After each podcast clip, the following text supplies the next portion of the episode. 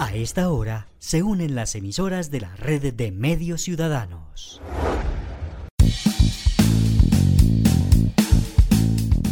Entérate Eje, la radiorevista informativa con los hechos, actividades y personajes propios de nuestra región. Entérate Eje, un programa de la red de medios ciudadanos. Hola, hola, ¿qué tal? ¿Cómo están? ¿Cómo les va? Qué gusto saludarlos. Un placer estar con ustedes como es habitual cada semana con la información más importante de nuestra región, Caldas, Risaralda, Quindío y Norte del Valle, a través de nuestra red de medios ciudadanos, nuestras emisoras que se enlazan a esta hora para contarles a ustedes lo que ha acontecido, lo más importante en la última semana. Soy Héctor Castro y en compañía de Olga Cecilia Franco les presentamos la edición número 156 de Entérate Eje. Bienvenidos. Hola Héctor, saludo cordial para usted y para todos los oyentes. Claro que sí, es un gusto poderles acompañar en esta emisión de Entérate Eje. Iniciemos el programa de hoy con los temas que han sido noticia esta semana. Hoy en Entérate Eje.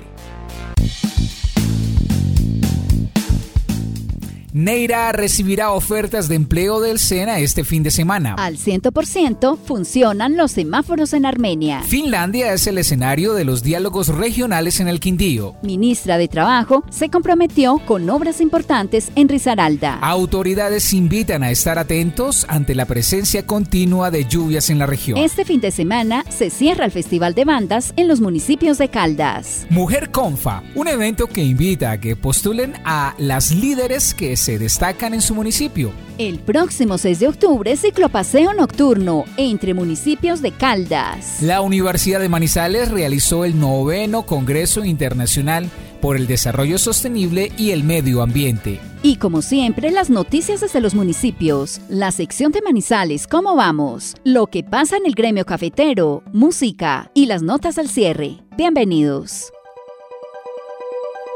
Actualidad en Entérate Eje.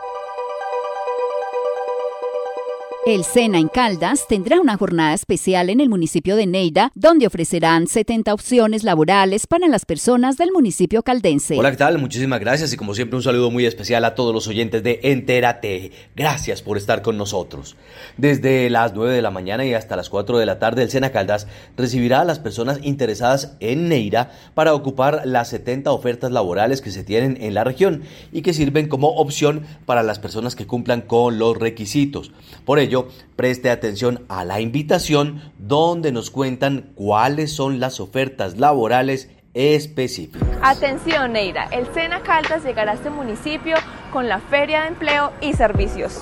Se ofertarán más de 70 vacantes, oportunidades para certificar tu experiencia en un arte u oficio, cupos disponibles en materia de formación, asesoría para emprendedores y empresarios. La feria será este sábado 24 de septiembre de 9 de la mañana a 4 de la tarde en la calle Real de Neira Caldas. ¿Cuáles serán las vacantes disponibles? Ingeniero mecánico, operario agrícola, conductor de tractor agrícola, monitor de plagas, operario de maquinaria amarilla, mecánicos y electromecánicos. No se requiere experiencia agrícola. Lleva tu hoja de vida porque Sena es empleo. A través de los controladores en Armenia vienen adelantando mantenimiento preventivo y correctivo a todos los semáforos de la ciudad, con el objetivo de mantenerlos en las mejores condiciones. El objetivo es darle garantía a los ciudadanos que se desplazan a diario por los diferentes cruces y vías de la ciudad y de esta manera buscar garantizar que el 100% de los semáforos se encuentren funcionando en perfectas condiciones y así darle orden adecuado a la movilidad. Ignacio Montecaleano, contratista de la Secretaría de Tránsito y Transporte de Armenia. Entonces, en lo corrido del semestre se han realizado eh, mantenimientos preventivos y correctivos, eh, lo cual incluye cambio de bombillas, luminarias fundidas, elementos de control, los cuales han sufrido algún daño o deterioro por la vida útil del mismo elemento. En lo corrido del semestre se han realizado mantenimientos preventivos, un total de 86, mantenimientos correctivos 44 y cambio de bombillas por intermitencia y revisión de cableado 17. Esto hace que tengamos un total de cobertura de los mantenimientos preventivos y correctivos del 100% de las intervenciones semaforizadas que tenemos en la ciudad. Sí. Este año se tiene planteado dentro del proceso de compra de elementos, mantenimientos preventivos y correctivos y señalización, eh, la construcción de tres cruces nuevos, dado la necesidad que presenta la ciudad pues, con su amplio crecimiento.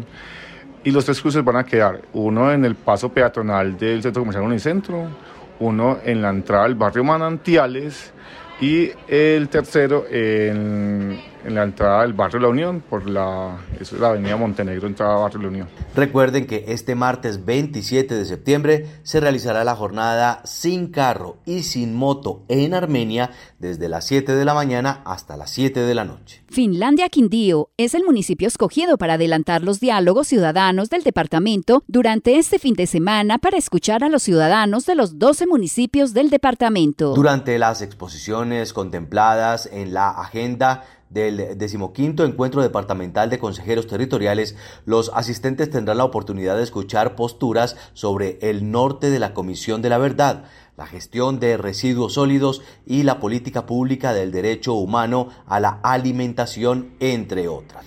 De esta manera, quedar listos para los diálogos regionales que adelanta por todo el país el presidente de la República. José Bayardo Jiménez, presidente de la CTPD del Quindío. Eh, nuevamente, buenos días.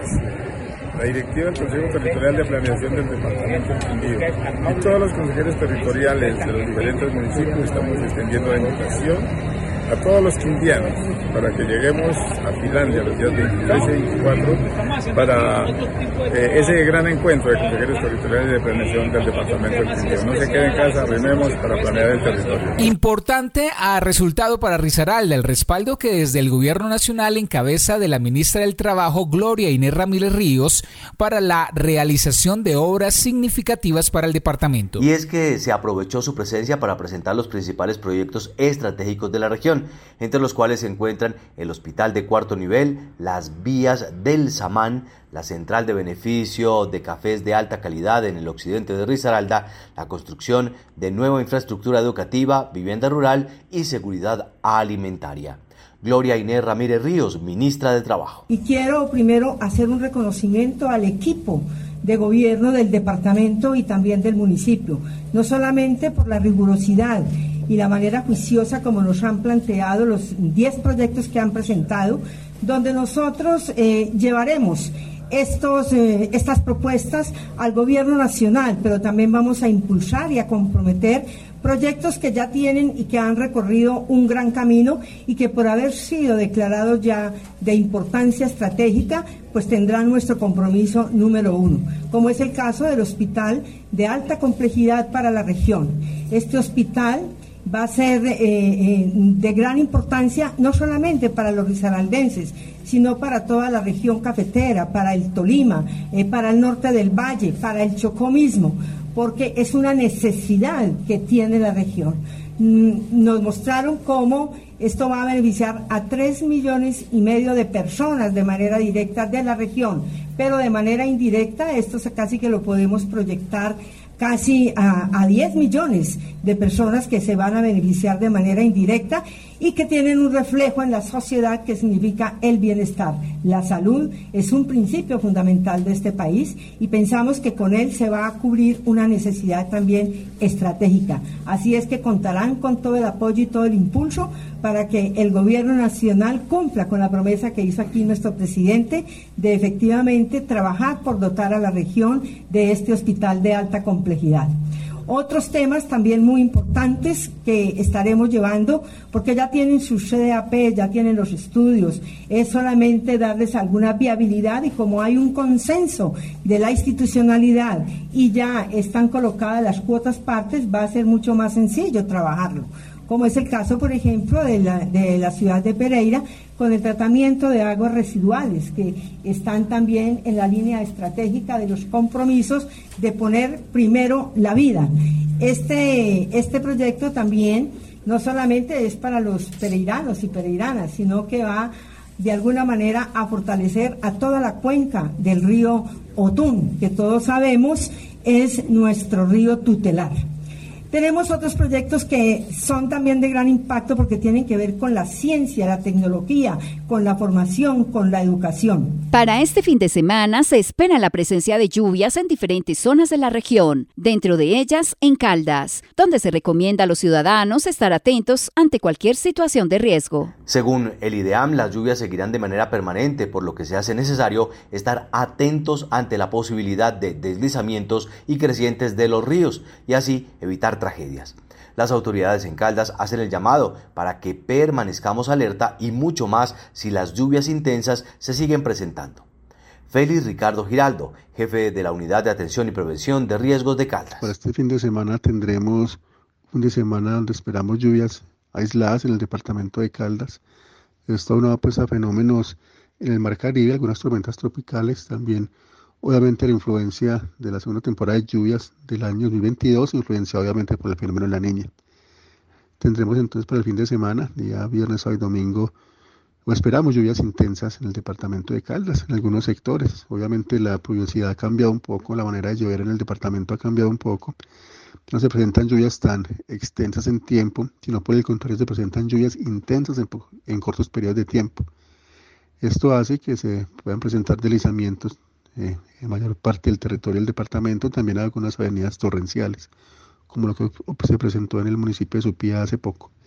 La recomendación a todas las comunidades del departamento es obviamente estar atentos, estar alertas a las indicaciones de las autoridades locales, también eh, inspeccionar las áreas aledañas a sus viviendas o lugares de trabajo o de estudio, evidenciar si hay desprendimientos de material, si hay desgarres del terreno, si hay agrietamientos, fisuras, si por el contrario afloramientos de agua, o nacimientos de agua donde no se presentaban antes, si tenemos vegetación inclinada.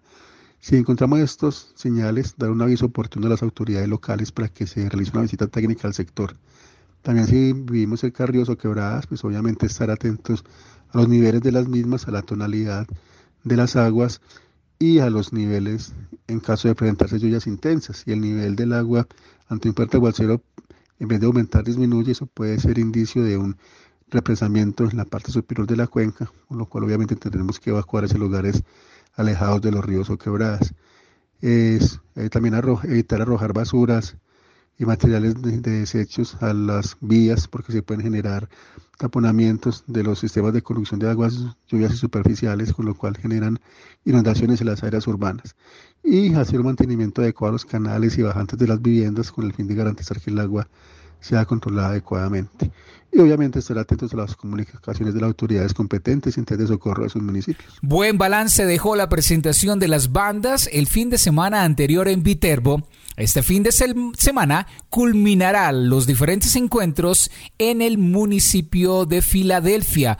Otra gran oportunidad para disfrutar de este evento. Será en Filadelfia donde las bandas entregarán su música y su fiesta. Allí se reunirán bandas de diferentes municipios de la región, en total 13, con las que culminará el Festival Departamental de Bandas Estudiantiles de Música 2022 en su recorrido por las seis subregiones. Esto será entre el 24 y 25 de septiembre.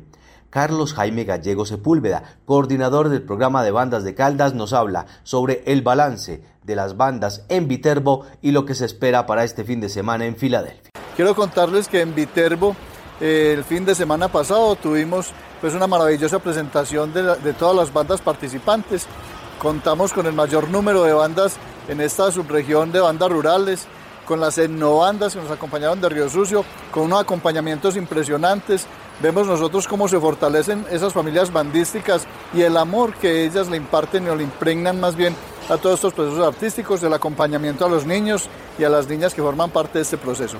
Quiero contarles también que en el municipio de Viterbo, eh, según lo pensado por la Fundación Cumpliendo Sueños, seleccionamos el tercer trompetista que va para la ciudad de Cartagena, donde el maestro Nelson Gómez a vivir esta experiencia maravillosa que ellos nos han destinado, más bien nos han obsequiado para los niños de Caldas. También contarles que el registro, más bien, eh, ha sido una experiencia supremamente satisfactoria, la de Viterbo. El registro de las bandas ha sido fenomenal el talento, el nivel de las bandas ha aumentado ostensiblemente y nos damos cuenta de que en Caldas a pesar de la pandemia, la música nunca se detuvo, la música nunca paró y eso nos da ahorita la oportunidad de admirar y apreciar este grandioso trabajo de las bandas del departamento. Entonces ya esta es la última oportunidad para que todos nos desplacemos a Filadelfia este fin de semana que viene a disfrutar de este 39 Festival Departamental de Bandas de la subregión del norte del departamento. Vamos a tener las bandas de Aguadas, de Salamina, de Aranzazu, de Neira, de Filadelfia, de La Merced. Estemos allí presentes pues para que disfrutemos de esta última subregión y ya nos tendríamos que quedar pues a esperas del festival del próximo año 2023. O sea que queremos cerrar con broche de oro este fin de, de semana en Filadelfia, perdón, con nuestras bandas, a disfrutar todos. Estamos muy cerca de Filadelfia. Podemos ir masivamente pues a disfrutar del talento de estas niñas, niños jóvenes y adolescentes que forman parte del programa y así sellar este año con música, entonando notas de paz desde la Secretaría de Educación Departamental. Avanza la convocatoria para la postulación de Mujer Confa en Caldas, en la que se destaca la labor de líderes de la región. Postule a las mujeres que se destacan en su entorno. Este es el primer paso para destacar las labores de las mujeres que entregan todo por los demás y que se destacan por ayudar siempre a las personas. La ganadora participará posteriormente en la Mujer Cafán en Bogotá, que destaca a la mujer más importante en su labor en el país. Margarita María Maya, coordinadora del programa Mujer Confa. Desde hace 24 años, la Caja de Compensación Familiar de Caldas viene realizando el Premio Mujer Confa. Este premio busca eh, exaltar la labor de las mujeres caldenses que trabajan en pro de sus comunidades para mm, afrontar diferentes situaciones como la pobreza, el hambre, eh, la violencia, entre muchas otras cosas que aquejan a nuestras comunidades. Eh, la idea es poder resaltarlas agradecerles y pues sobre todo reconocer lo importantes que son para nuestro departamento. El premio Mujer Confa eh, pues recibe el, primer puesto, eh, una estatuilla y un premio económico por valor de 6 millones de pesos, así como el derecho de ir a participar a Bogotá en el Premio Nacional Cafama la Mujer. Es importante recordarle a la comunidad caldense pues que las inscripciones en el premio se realizan a través eh, de la página web de la Caja de Compensación que están abiertas hasta el próximo 7 de octubre y que es importante llenar todos los requisitos que se requieren en, en el formulario de inscripción. Adicionalmente, eh, pues recordarles que también de manera física pueden hacer llegar las hojas de vida de las candidatas a las diferentes eh, oficinas de CONFA en el departamento de Caldas y en Manizales. Desde la Secretaría del Deporte de Caldas nos invitan para estar listos y participar en un ciclo paseo que se anunció, ejercicio, diversión, entrenamiento y muchas sorpresas para todos los asistentes. La cita será el próximo 6 de octubre en el municipio de Chinchiná desde las 7 de la noche con llegada a Palestina. La salida se realizará exactamente desde Bike Valley Coffee en Chinchiná y desde allí se busca llegar de manera recreativa hasta la plaza principal de Palestina. Se anuncian rifas y muchas sorpresas. Aquí está la invitación para este ciclo paseo especial en el departamento de Caldas. Un saludo muy especial para todos los caldenses, en especial los habitantes del municipio de Chinchiná y Palestina, ya que tendremos la celebración del cuarto Festival de Verano Caldas 2022, una celebración en la cual deportistas de todo Colombia compiten entre sí, buscando ser el mejor. Pero no solo eso, desde el programa Muévete Caldas por tu Salud, programa dos actividades para que los habitantes de estos municipios participen, como son el próximo 6 de octubre, ciclopaseo nocturno. Tendremos una salida desde la zona rosa de Chinchiná hasta el municipio de Palestina. Contaremos con policía, primeros auxilios, defensa civil, entre otros, y haremos rifas y refrigerio. Y no solo eso, tendremos el próximo 8 de octubre la celebración Rumbéate, conmuévete, una rumbatón con licenciados profesionales en temas de actividad física para que vengas a rumbear con nosotros haciendo actividad física. Recuerda tener ropa cómoda, hidratación y gozártela toda. Una invitación muy especial de parte de la Secretaría de Deporte y la Gobernación de Caldas, primero la gente. Escucha, Entérate Eje, por la red de medios ciudadanos. Continuamos en Entérate Eje. Ahora damos paso al equipo de Manizales ¿Cómo vamos? Datos y estadísticas que nos orientan para tomar las mejores decisiones. 10 años aportando al análisis de la calidad de vida en el territorio. De Manizales ¿Cómo vamos? Seguimos contribuyendo a lograr ciudadanías más informadas, responsables y participativas. Es por ello que nos encontramos desarrollando el informe Cómo vamos en primera infancia de Manizales 2021 en donde plasmamos nuestra responsabilidad en la construcción de un mejor lugar para la primera infancia de nuestra ciudad. Durante el 2021 hubo en Manizales 28.531 niñas y niños entre los 0 y 5 años, según las proyecciones de población del DAN, los cuales corresponden al 6,3% de la población total de la ciudad, siendo estos 14.374 niños y 14.157 niñas. Esta población de primera infancia aumentó 0,6% entre el año 2020 y 2021. Comparándonos con otras ciudades, durante el 2021 la población de primera infancia en Cartagena fue el 10%, en Barranquilla el 9,1%, en Bogotá el 7,5% y en Pereira el 7,2%, todos por encima de Manizales. Por otro lado, hablando de bienestar material, la incidencia de la pobreza monetaria en la primera infancia durante el 2021 fue del 37% y la pobreza extrema se ubicó en el 13,2%. Esto quiere decir que el 37% de la población de la ciudad comprendida entre los 0 y 5 años se encuentra en términos de pobreza monetaria y 13,2% se encuentra en pobreza extrema. En términos de vivienda, el porcentaje de niños y niñas que habitan hogares con hacinamiento mitigable, es decir, cuando hay más de 3 y menos de 5 personas por cuarto en una vivienda, este porcentaje es del 13%. Y cuando hablamos de hacinamiento no mitigable, referente a cuando hay más de 5 personas por cuarto en una vivienda, este porcentaje se ubica en 1%. Hablando de salud, la tasa de mortalidad menores de un año se ubicó en 12,4 para el año 2021, en comparación al 9,6 en 2020. En otro orden de las cosas, la tasa de mortalidad en menores de 5 años fue de 9,2 en comparativa al 8,2 del 2020. Si llevamos este dato a un análisis de comunas, es la comuna San José quien tiene la mayor tasa de mortalidad en menores de 5 años, siendo esta de 69,8 por cada 10.000 niños y niñas. Y la Macarena la menor, ubicándose en cero. La prevalencia de la desnutrición aguda en menores de 5 años para el 2021 fue de 2,3% y la desnutrición crónica fue de 5,4%. Por otra parte, la prevalencia de sobrepeso en menores de 5 años fue de 3% y la prevalencia de obesidad fue de 1,3%. La cobertura en vacunación de pentavalente, DPT y triple viral ha sido el 100% y 99% respectivamente. Pasando a educación, la tasa de cobertura bruta de prejardín, los cuales son los niños y niñas entre 3 y 4 años, fue de 15,2% según datos de la Secretaría de Educación Municipal y las proyecciones de población del DANE. La cobertura bruta en transición, los niños y niñas de 5 años, fue de 74,3% para el año 2021 según datos del Ministerio de Educación Nacional. Y la cobertura neta de transición, es decir, los niños que efectivamente tienen la edad para estar en transición, fue del 61,9%. Y en protección frente a la violencia, la tasa de violencia intrafamiliar en menores de 5 años en 2021 fue de 10,5, la menor cifra en los últimos 5 años.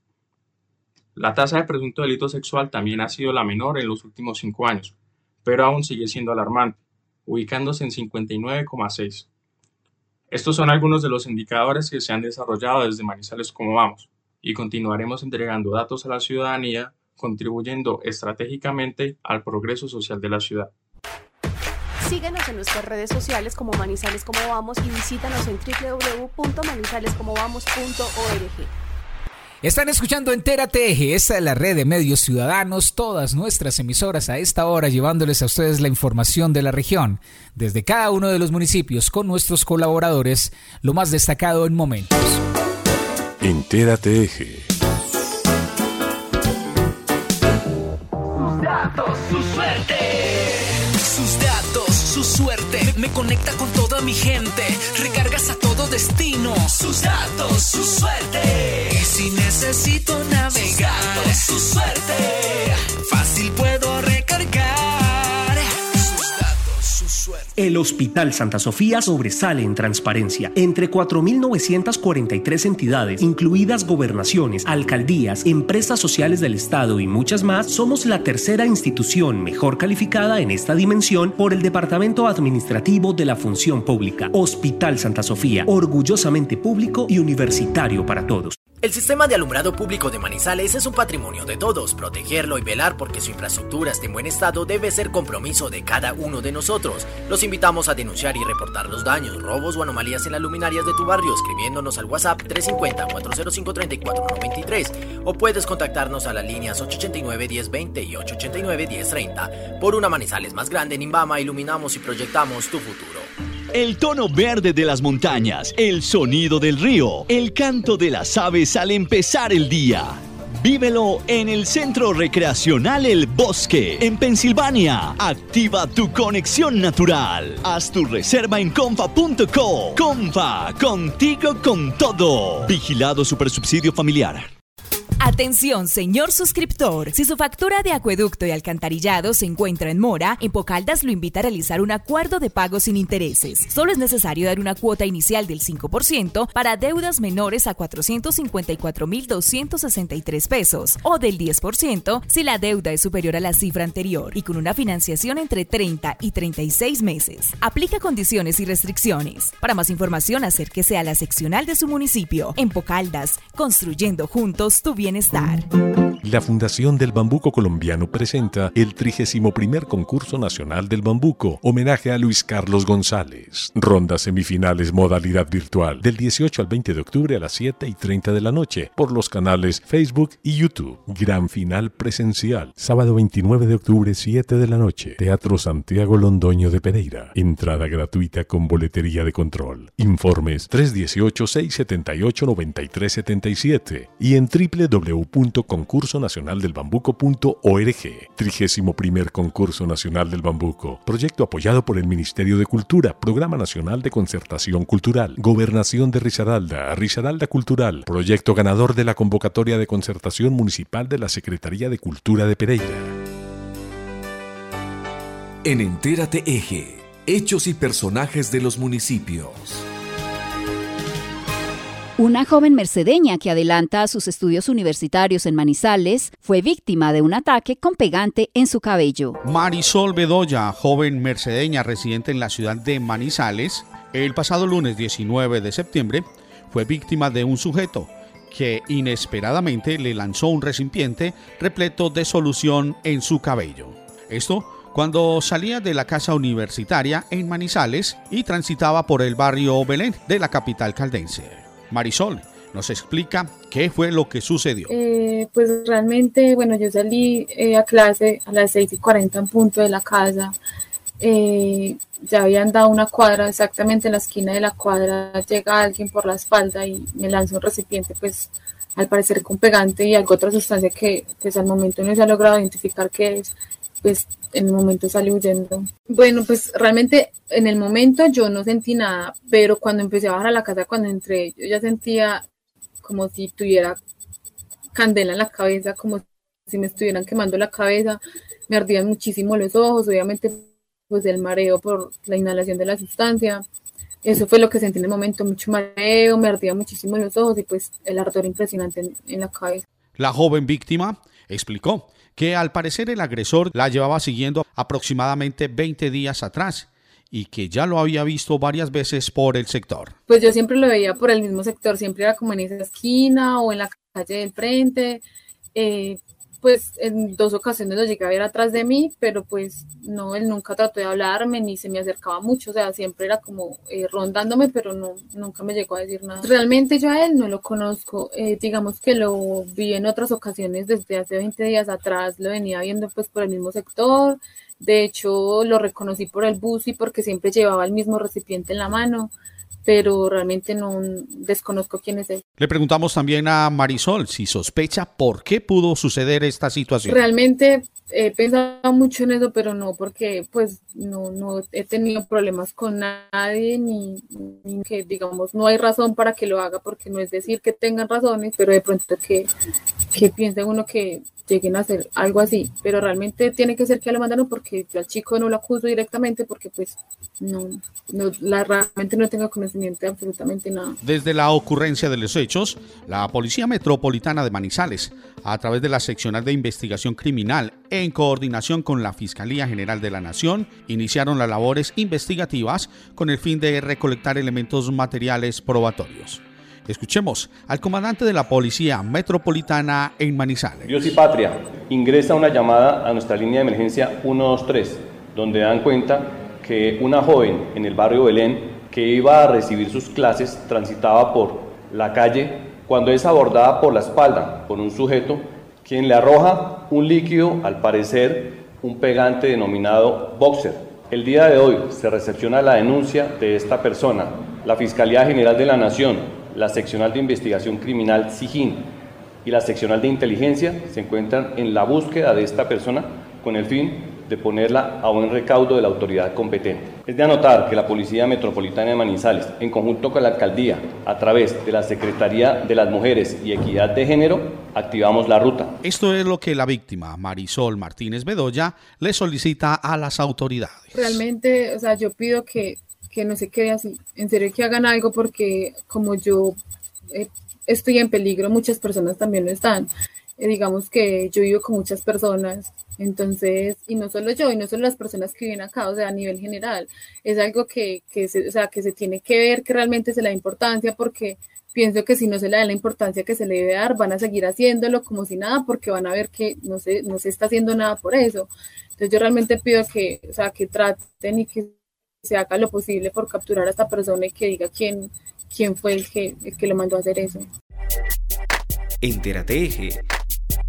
Los habitantes del municipio de Supía ya pueden acceder al programa de salas concertadas. Un proyecto presentado por la alcaldía de Supía, la Secretaría de Deporte y Cultura ante el Ministerio de Cultura. Víctor Hugo Fajardo, auxiliar administrativo del Centro Cívico y Cultural de Supía, nos habla sobre esta iniciativa. Se logró este año quedar dentro del proyecto de salas concertadas del Ministerio de Cultura. Ya son 10 años consecutivos que nuestro municipio hace parte de este selecto grupo, son 135 salas del país, solo tres salas públicas y dentro de esa supía, lo que nos permite empezar una programación permanente de las artes escénicas desde ahora y hasta el próximo mes de diciembre, con presentaciones semanales los jueves y viernes de todas las áreas de las artes escénicas, danza, música y teatro. Entonces la invitación es para que la gente esté pendiente de la programación que vamos a tener permanente con compañías nacionales e internacionales aquí en el Teatro Renovado del Centro Cívico Cultural, buscando pues generar otros espacios de sano esparcimiento en el municipio. Así pues, el pasado jueves se dio inicio a esta nueva etapa de salas concertadas con una retreta a cargo de la banda de la institución educativa Supía y luego con la presentación del grupo Probeta Teatro de la ciudad de Ibagué, con presentación de títeres para los niños. Enterateje. Se viene celebrando en el departamento de Caldas la Semana contra la Prevención de Embarazos en Adolescentes. El embarazo y la maternidad en la adolescencia son fenómenos que afectan la salud sexual, la salud reproductiva y el bienestar de las mujeres, jóvenes, sus familias y comunidades así como el desarrollo de un país, dados los múltiples efectos en los campos de la salud física, psicosocial y en los campos políticos, económicos y sociales, que interfieren no solo en la calidad de vida y salud de las adolescentes y sus familias, sino también en el colectivo en general. Sobre esta conmemoración nos habla Catalina López Largo profesional de salud pública en el municipio de La Merced. Nosotros queremos iniciar esta celebración de la Semana Andina, que no solamente se celebra aquí en el municipio, sino también en, todo el departamento de Caldas y que a través también de la Dirección Territorial de Salud de Caldas se realizan capacitaciones, simposios que fortalecen pues la prevención del embarazo adolescente. Pero se preguntarán por qué prevenir el embarazo en la adolescencia, ¿cierto? Resulta que en ese periodo de tiempo em, los niños y las niñas están en periodo de crecimiento. Entonces es como primero eh, pasar la etapa de crecimiento y desarrollo para después iniciar la etapa de la maternidad o de la paternidad. Entonces, ¿cómo podemos nosotros hacer esta prevención? Como le mencionaba, a través de los derechos sexuales y reproductivos, que pues ahora están en mucho furor y pues de qué tratan esos derechos sexuales y reproductivos. Entonces los derechos sexuales buscan el fortalecimiento de la autonomía, de la seguridad personal, de la autoestima, del ejercicio responsable de la sexualidad, que no solamente es ir, me conseguí un y ya, sino cómo voy a llevar mi sexualidad con esa pareja, que es importante prevenir también las infecciones de transmisión sexual y también la violencia. Entonces, eso es lo que buscan los derechos sexuales. Y sobre las implicaciones legales que tiene el embarazo en los adolescentes, se refiere a este tema Millerlay Hill comisaria de familia del municipio de La Merced. Se dice que es adolescente mayor de 13 años, ¿cierto? Eh, se encuentra en embarazo, pero si en el hospital encuentra que es una niña de 13 años que está embarazada, inmediatamente debe notificar a la comisaría, así sea de 13 o de 14. ¿Por qué? Porque hay que mirar en qué, en qué entorno está viviendo y por qué fue el embarazo. Muchas veces el embarazo no siempre es consentido. Entonces, cuando el embarazo es con una menor de 14 años, eso, en una niña de 13 años, la niña puede tener 13 años, 364 días y quedar en embarazo, eso aplicaría un delito sexual. ¿Para quién? Para la persona que la embarazó, es decir, para el hombre, ya sea un joven de 14 años o un mayor de 18 años. Porque si es un joven mayor de 14 años, pues implica un, un, delito, es un delito penal y tiene responsabilidad penal para adolescentes. Y pues ya si es mayor, pues obviamente es un delito penal. La ley 599 del 2000, que es el Código Penal, modificado por la ley 1236 del 2008, relativo en el abuso sexual, dice que eh, el acceso carnal o acto sexual abusivo con menor de 13, de 14 años tendrá prisión entre 9 a 13 años. Entonces, eh, ¿por qué se dice abusivo? Porque puede tener la niña el consentimiento, pero como es una menor de 14 años, pues es incapaz, como le decía la jefe Catalina ahora, ellos no están desarrollados psicológicamente ni mentalmente para eso. Entonces hay que tener en cuenta esto, ¿cierto? La clave de la prevención del embarazo está en garantizar que adolescentes y jóvenes tengan participación real, no solo en cuanto a sus derechos sexuales y derechos reproductivos, sino también dentro de la sociedad y la economía del país. Entérate Eje. Conozcamos la información que nos llega también desde el municipio de Quinchía.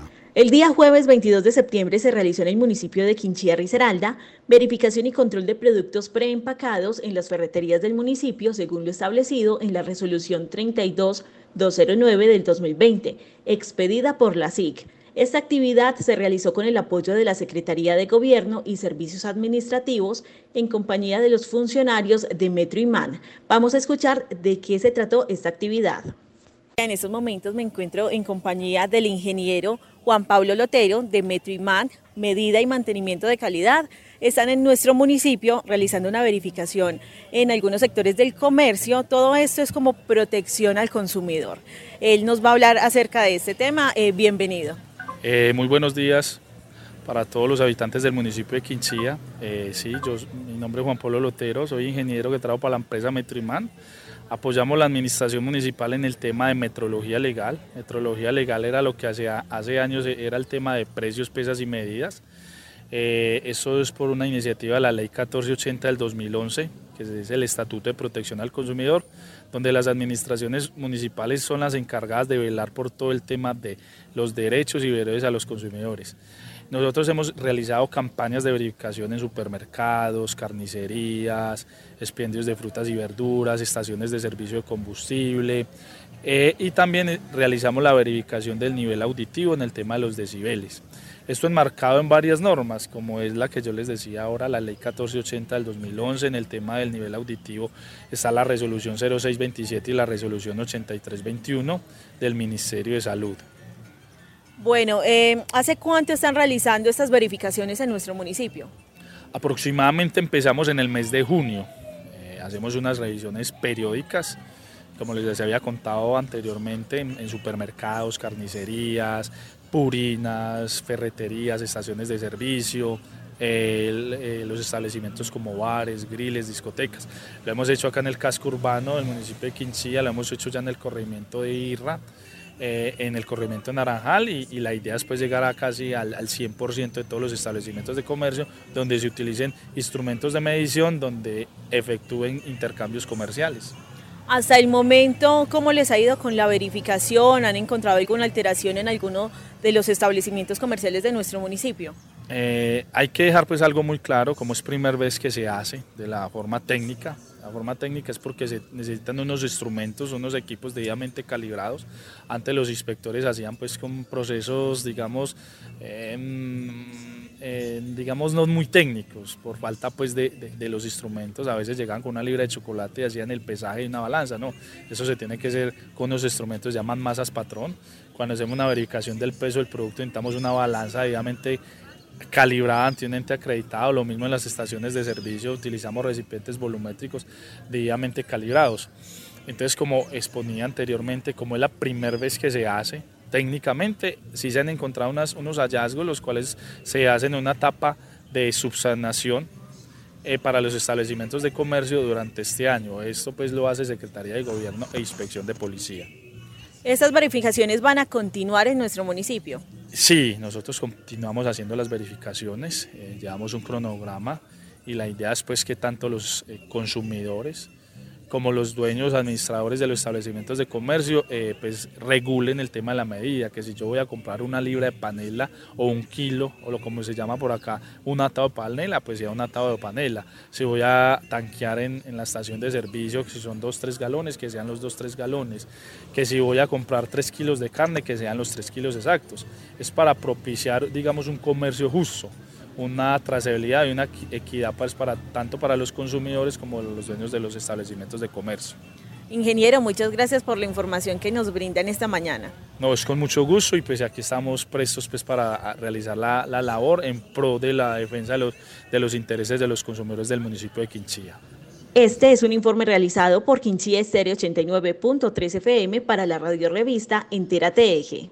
Entera TG Aprovecho y le doy paso a nuestros compañeros en Pensilvania. Andrés Salazar, gerente comercial de Piexa Studio, nos cuenta sobre el proceso y casting de la película Fuego en el Alma. Buenas tardes y gracias a toda la red de medios ciudadanos que nos escuchan a esta hora. Mi nombre es Andrés Salazar, gerente comercial de Piexa Studio, productora que está en proceso de preproducción de la película Fuego en el Alma. Fuego en el Alma es una película que nace a partir de la historia de su director, Gerard Caldas, y con el guion de Miguel Castel, en la cual recogimos durante cinco años historias bomberiles de los tres departamentos del eje cafetero para llevar a la a la pantalla grande una historia principal y unas historias complementarias de la realidad del bombero colombiano que sufre, que llora, que da su vida por los demás, siendo voluntario, como bien se dice, sin retribución económica. Esta realidad la hemos amarrado a la temática del café, puesto que también queremos reconocer a los bomberos y a los caficultores de todos los tres departamentos de nuestra región con una marca de café que hemos sacado que se llama igual que la película Fuego en el Alma. Entonces, cuando esta película sea rodada con todo el talento actoral que tiene el eje cafetero, siendo nosotros una productora que nació en el eje cafetero y que generaremos empleo para hacer la primera producción en Latinoamérica con temática bomberil. Llegaremos a la meca del cine, a los diferentes festivales internacionales como el de Venecia, el de Berlín, el de Cartagena, Nueva York, entre otros, a exponerla, a que la vean los grandes cineastas y llevar baristas que acompañen con nuestro café fuego en el alma también la producción para vender el destino y que reconozcan el destino del eje cafetero, aparte de lo que las personas van a ver en esas, eh, en esas exhibiciones o en estas premier eh, en diferentes partes del mundo de la región cafetera. Entonces Fuego en el Alma tiene una connotación muy social, tiene una connotación que lleva e invita a los empresarios que con esta producción que ya cuenta con aval del Ministerio de Cultura bajo resolución 1664 del 17 de noviembre del año 2021 puedan aplicar y puedan apoyarnos para deducir de su impuesto de renta el 165 de sus aportes que hagan en ese impuesto. Esa ley que ya nos dio la facultad de poder hablar con cualquier empresario de cualquier tamaño en Colombia, sobre todo en el eje cafetero donde estamos pidiendo esa financiación a todo tipo de empresas, lo que básicamente dice es que si tú le quieres aportar 100 pesos a la producción, puedes descontar 165 pesos de tu renta. Es decir, es trasladarle al de la plata del gobierno parte de ese dinero a la producción cinematográfica y aparte de eso sumar el 65% más de ese valor para poderlo deducir de la declaración del impuesto. Con eso ayudamos a que la producción salga adelante. Tenemos que recoger más de 2.078 millones de pesos que la región nos permite hacer y darle empleo a todas las personas. Son 112 empleos directos y más de 1.659 empleos indirectos que vamos a generar con esta producción cinematográfica. Así que invitamos a todas las personas que nos escuchan, a todos los talentos de la región, estén pendientes de los castings que estamos eh, divulgando en la página de fuegoendelalma.com.co y en nuestras redes sociales arroba PX Studio para que se inscriban. Así que los invitamos y gracias por escucharnos y gracias por apoyar este proyecto fílmico. La Oficina de Recreación y Deportes del municipio de Pensilvania Caldas, en cabeza de Guillermo León Ocampo, invita este fin de semana a actividades de capacitación, veeduría y festival infantil en fútbol. El día sábado a las 8 de la mañana inicia con una capacitación en formación de porteros. Esta capacitación se realizará de manera práctica en el polideportivo local y será dirigida por Juan Carlos Senado, quien fue portero del fútbol profesional colombiano en los años anteriores. Posteriormente, a las 2 pm tendrán juzgamiento orientada por un árbitro o juez FIFA. A las 4 pm, veeduría para jóvenes deportistas nacidos en los años 2005 y 2007 en el polideportivo. Ya para el día domingo tendremos el festival infantil con la participación de dos equipos de Manzanares, uno del corregimiento de Arboleda y tres de la cabecera municipal. Las capacitaciones de juzgamiento e información deportiva se harán en el auditorio de Cultivarte. Desde los estudios de la emisora virtual www.enspradio.com para Entérate. Pasamos a Aguadas, que fue sede del encuentro subregional de juventudes de la zona norte. Hicimos presencia en un importante encuentro subregional de jóvenes en el sitio conocido como Paraíso Tropical. El evento fue realizado por la Gobernación de Caldas, la Secretaría de Integración y Desarrollo Social, con el fin de socializar los trabajos que vienen realizando los jóvenes en cada uno de los municipios en este norte de Caldas. Conversamos con la profesional Jennifer Gómez Sepúlveda, socióloga, especialista en gerencia del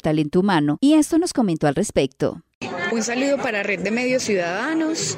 Pues la idea es que estos encuentros subregionales se están realizando desde la Gobernación de Caldas, la Secretaría de Integración y Desarrollo Social, con el fin de visibilizar el trabajo que han hecho los jóvenes en los municipios, en las subregiones, esos jóvenes que son líderes, esos jóvenes que hacen parte de las plataformas y de los consejeros. Eh, los estamos capacitando, los estamos formando en cultura ciudadana, cultura política, en gestión estratégica, precisamente para que fortalezcan habilidades que ellos tienen y de esta manera puedan gestionar y realizar mucho mejor su trabajo. ¿Quiénes participaron de este importante encuentro de juventudes? En la subregión norte caldense participaron los jóvenes de Aguadas, Pácora, Salamina y Aranzazo. ¿Por qué es importante de que estos jóvenes líderes vayan manifestando esta idea de seguir sirviendo a la comunidad desde diferentes aspectos? En aras de que puedan gestionar, en aras de que puedan aportarle realmente a la comunidad y que como jóvenes en sus proyectos puedan eh, nutrirlos de todas estas temáticas que desde los profesionales que vienen a acompañar este proceso les puedan aportar. Jennifer, aquí cabe la palabra inclusión. Claro que sí, cabe la palabra inclusión porque estamos trabajando con todos los jóvenes desde todos los municipios para que puedan trabajar en todas sus comunidades. También tenemos eh, chicos de semilleros de colegio de Aranzazo. Esos semilleros son los que están iniciando con ese proceso eh, comunitario.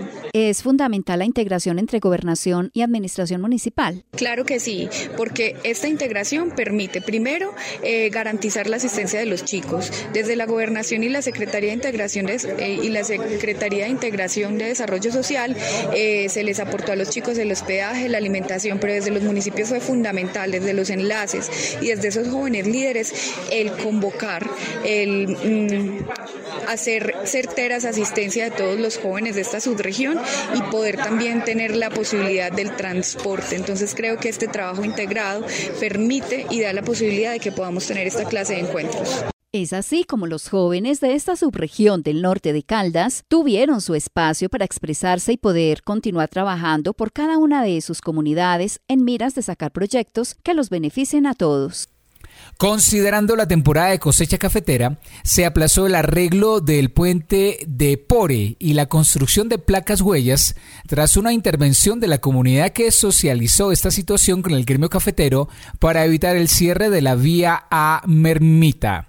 Mauricio Chaverra es un joven líder caficultor, quien lucha por los deberes y necesidades del gremio campesino. Hace pocos días lideró una convocatoria para los habitantes de varias veredas del municipio, quienes se verían afectados por el cierre del puente de Pore en Aguadas y la construcción de unas placas huellas en la única vía que los comunica con la cabecera municipal. La reunión a la que asistieron más de 50 líderes de las veredas de Pore, Guaco, Malabrigo, El Diamante, Monte Monterredondo, La Rueda, Pizamal, Mermita, San Martín y El Pomo, entre otras, lograron una concertación con los delegados de la Secretaría de Obras y de la Oficina de Desarrollo Comunitario de la Administración Municipal, quienes pensaban realizar el cierre de esta importante arteria vial en plena cosecha cafetera que se avecina. La red de medios ciudadanos se hizo presente en este encuentro y logró captar algunas de las conclusiones a las que se llegaron. Venían era ya planillados con cronograma y todo para hacer el cierre de la vía en el puente Por y posteriormente abajo de la Miranda, en un cierre que inicialmente proyectado para dos meses y medio pero no sabemos hasta cuándo. La situación difícil acá era que ese cierre iba a coincidir con la cosecha cafetera. Cuéntenos para la red de medios ciudadanos quiénes participaron de este importante encuentro. Como comunidad fuimos los integrantes, los presidentes de las juntas de acción comunal de las veredas pues que iban a quedar afectadas con esto, eh, los conductores de las rutas, tanto de las chivas como los jeep, eh, varias personas pues que nos movilizamos por esta vía diariamente en vehículo particular y la comunidad en total fuimos 50 eh, personas. Fue una grata sorpresa la asistencia de todos ellos. Vale la pena destacar que a este encuentro asistieron los conductores de chips y chivas que tienen estas rutas y quienes se verían seriamente afectados por el cierre que se pensaba hacer. Mauricio, cuéntanos qué logros obtuvieron y a qué se comprometió la administración municipal. Todos ya en bloque como comunidad, ¿qué logramos? Lo primero, que no se haga el cierre eh, a partir del 19 de septiembre, sino desde la semana que está entre el 7 y el 14 de noviembre. Lo segundo, la alcaldía se comprometió en nombre pues de la ingeniera de obras públicas y de Juan Carlos Ramírez como encargado del relacionamiento con la comunidad, eh, se comprometieron a empezar a hacerle mantenimiento al sector de los lavaderos porque está en un deterioro impresionante. Y entonces nos van a facilitar maquinaria amarilla, eh, volquetas del municipio, también contamos con la asistencia de una empresa aguacatera muy formalizada que está ubicada en el sector de la Miranda, se comprometieron también a ayudar proporcionándonos vehículos, volquetas, eh, también haciendo el contacto para conseguir material que hay que echarle al sector de los lavaderos, se dice que es entre 20 y 25 volquetadas, entonces nosotros como comunidad nos comprometimos, tanto los conductores como propietarios de vehículos y comunidad en general, a hacer el aporte de ese material, porque la alcaldía está como en dificultades con eso y desde la próxima semana se va a hacer la intervención para arreglar ese sector de los lavaderos y ya comprometidos al 7 y 14 de noviembre a que hagan el cierre. Entonces fue una reunión realmente muy productiva. Muchísimas gracias. Esto nos demuestra, amables oyentes, que cuando la comunidad se une para poder realizar metas comunes, sí se puede. Felicitaciones a quienes lideraron este encuentro de esta reunión tan productiva que pudieron llegar a acuerdos comunes. Entérate Eje. Como una alternativa para la sana ocupación del tiempo libre en las niñas, se creó en Aguadas la Escuela de Patinaje. La ocupación del tiempo libre y el adquirir hábitos y estilos de vida saludable en las niñas del municipio es uno de los objetivos de la Escuela de Patinaje, creada hace pocos días ante la ausencia en el municipio de esta práctica deportiva. La decisión la tomó una pareja de esposos que quisieron tomar como referencia a su hija de nueve años, quien hace parte de una liga de patinaje en Villa María Caldas. Conversamos con José Orlando Aguirre Flores, uno de los encargados de dirigir y coordinar este club de patinaje, y esto nos explicó. José Orlando, ¿cómo nace esta iniciativa en Aguadas de crear un club de patinaje? Pues me parece muy importante eh, que haber creado este grupo de patinaje para las niñas y niños de Aguadas, para que ocupen el, el tiempo que mantienen disponible. Es un deporte muy recreativo. Esta iniciativa inició desde Villa María Caldas, eh, pues porque la, mi hija es una patinadora en el Club Nereidas de Villa María y entonces nos quisimos traer la idea para Aguadas. Cuéntenos cómo ingresó su hija Salomé en este mundo del patinaje con tan solo nueve años. Ella empezó en Villa María, pues viendo más deportistas, se animó y quiso entrar al, al club de patinaje. Le gustó mucho este deporte. El acompañamiento de los padres de familia ante esta convocatoria y los permisos para poder crearla. El permiso lo hemos adquirido durante esta liga caldense, que trabajamos con ellos de la mano, somos como los hijitos de este club, contamos con todos los requisitos. El papel de su esposa Luisa es fundamental para darle vida a este proyecto. Ella es, es una persona clave en el club pues porque ha estado en muchas prácticas, la han estado asesorando Eh, hemos contado mucho con la ayuda de estos profesionales de Villa María, la han estado capacitando para lo del club, todo el entrenamiento con los niños. Vemos en los entrenamientos niñas muy pequeñas y otras un poco más grandecitas. ¿Las han distribuido por categorías? Tenemos eh, categoría 1, 2 y 3. Eh, siempre los seleccionamos así porque la categoría 1 son los que están comenzando a patinar, la categoría 2 son los que están más avanzados y en la 3 ya están muy prácticos para el patín. Aunque es un deporte de riesgo para las niñas tan pequeñas, una de las exigencias que hacen los entrenadores es la necesidad de contar con todos los elementos de protección personal para poder entrenar. En el CIC, Centro de Integración Ciudadano, es de anotar que los proyectos venideros son bastantes y esta pareja de esposos, José Orlando y Luisa, acompañados por su hija Salomé, buscan aportar de sus conocimientos y poder así salir juntos adelante con esta gran idea. Mucha suerte para ellos. Para la red de medios ciudadanos informó Olga Cecilia Franco. Al cierre, les contamos que esta semana se realizó en la Universidad de Manizales el noveno Congreso Internacional por el Desarrollo Sostenible y el Medio Ambiente.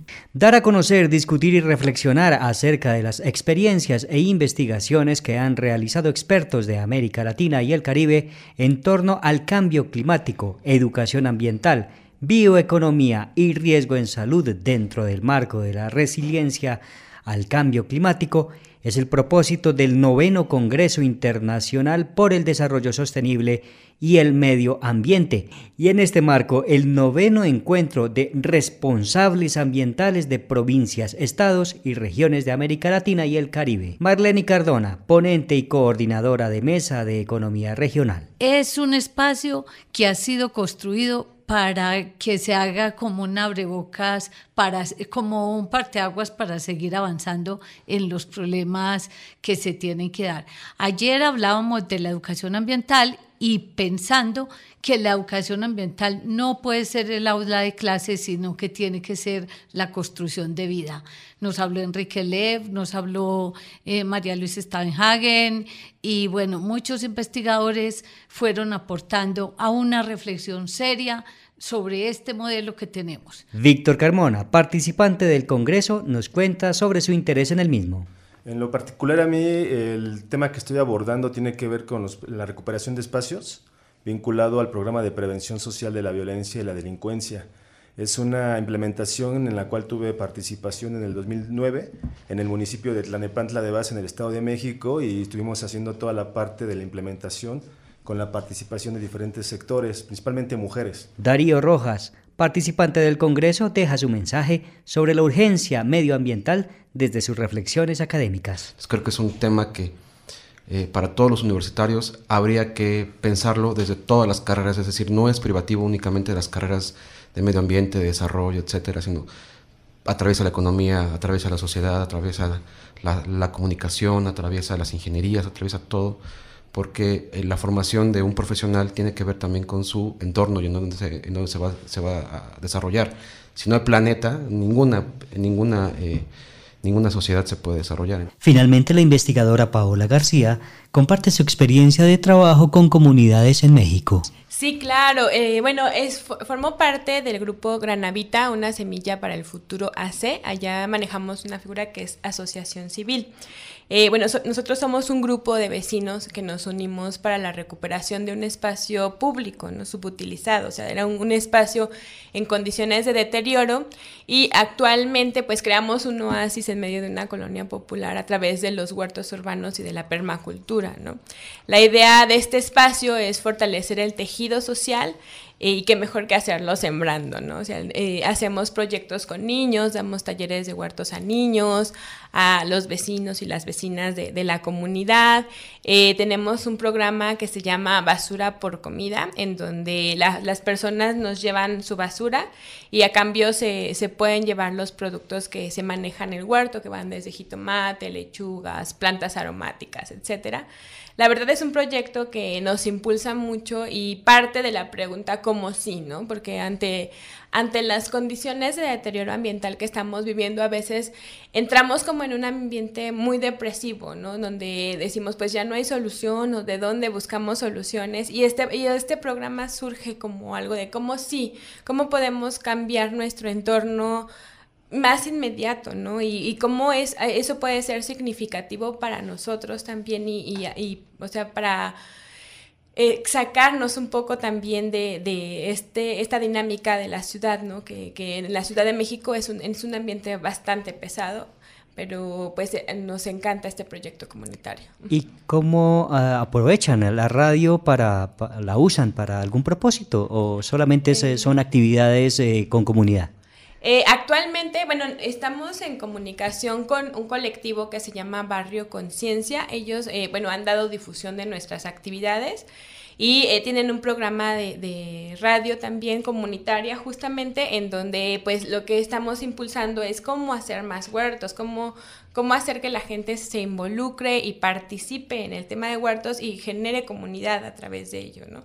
Entonces, eh, bueno, ellos están haciendo un monitoreo de, de los huertos que existen en la Ciudad de México, los huertos comunitarios, y este, pues hacen difusión de las actividades, porque el, espacio en sí mismo se presta también para hacer otro tipo de actividades culturales y más vinculadas también a, generar pues eh, la paz incluso.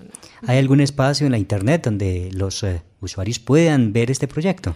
Eh, sí, están en Facebook como Barrio Conciencia, nosotros como Granavita. con V y también tenemos Instagram donde pueden seguirnos, Granavita.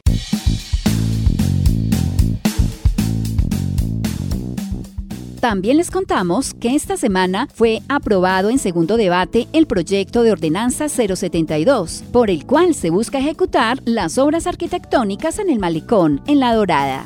Ante la temporada de fin de año, el INVIMA estableció directrices para vigilar los 8.000 establecimientos que comercializan alimentos en Caldas. Y la ministra de Trabajo, Gloria Inés Ramírez, durante su visita a Pereira, anunció el apoyo al proyecto de construcción del hospital de alta complejidad o de cuarto nivel en Cerritos y al proyecto de ejecución de la nueva planta de tratamiento de aguas residuales para esta ciudad.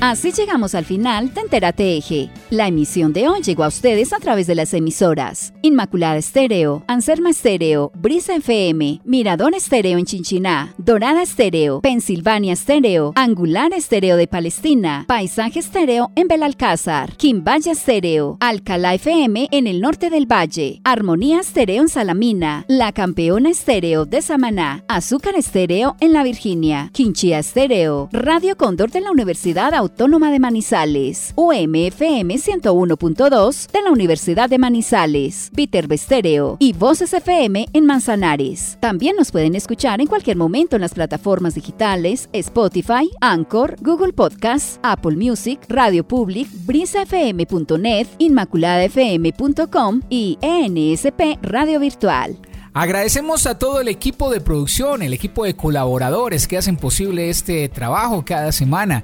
Juan Alberto Giraldo, Adrián Rodríguez, Héctor Freddy Castaño, Olga Cecilia Franco, César Gaviria, Arley Marín y Mayra Tapasco.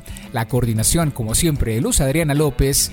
La dirección general de John Jairo Herrera. Soy Héctor Castro. Ya saben que dentro de ocho días, cuando estemos estrenando mes, estaremos nuevamente aquí con Entérate Eje. Entérate Eje es una producción de la agencia Mix Medios para la red de medios ciudadanos. Hasta una próxima emisión. Entérate Eje, la radiorevista informativa con los hechos, actividades y personajes propios de nuestra región. Entérate Eje, un programa de la red de medios ciudadanos.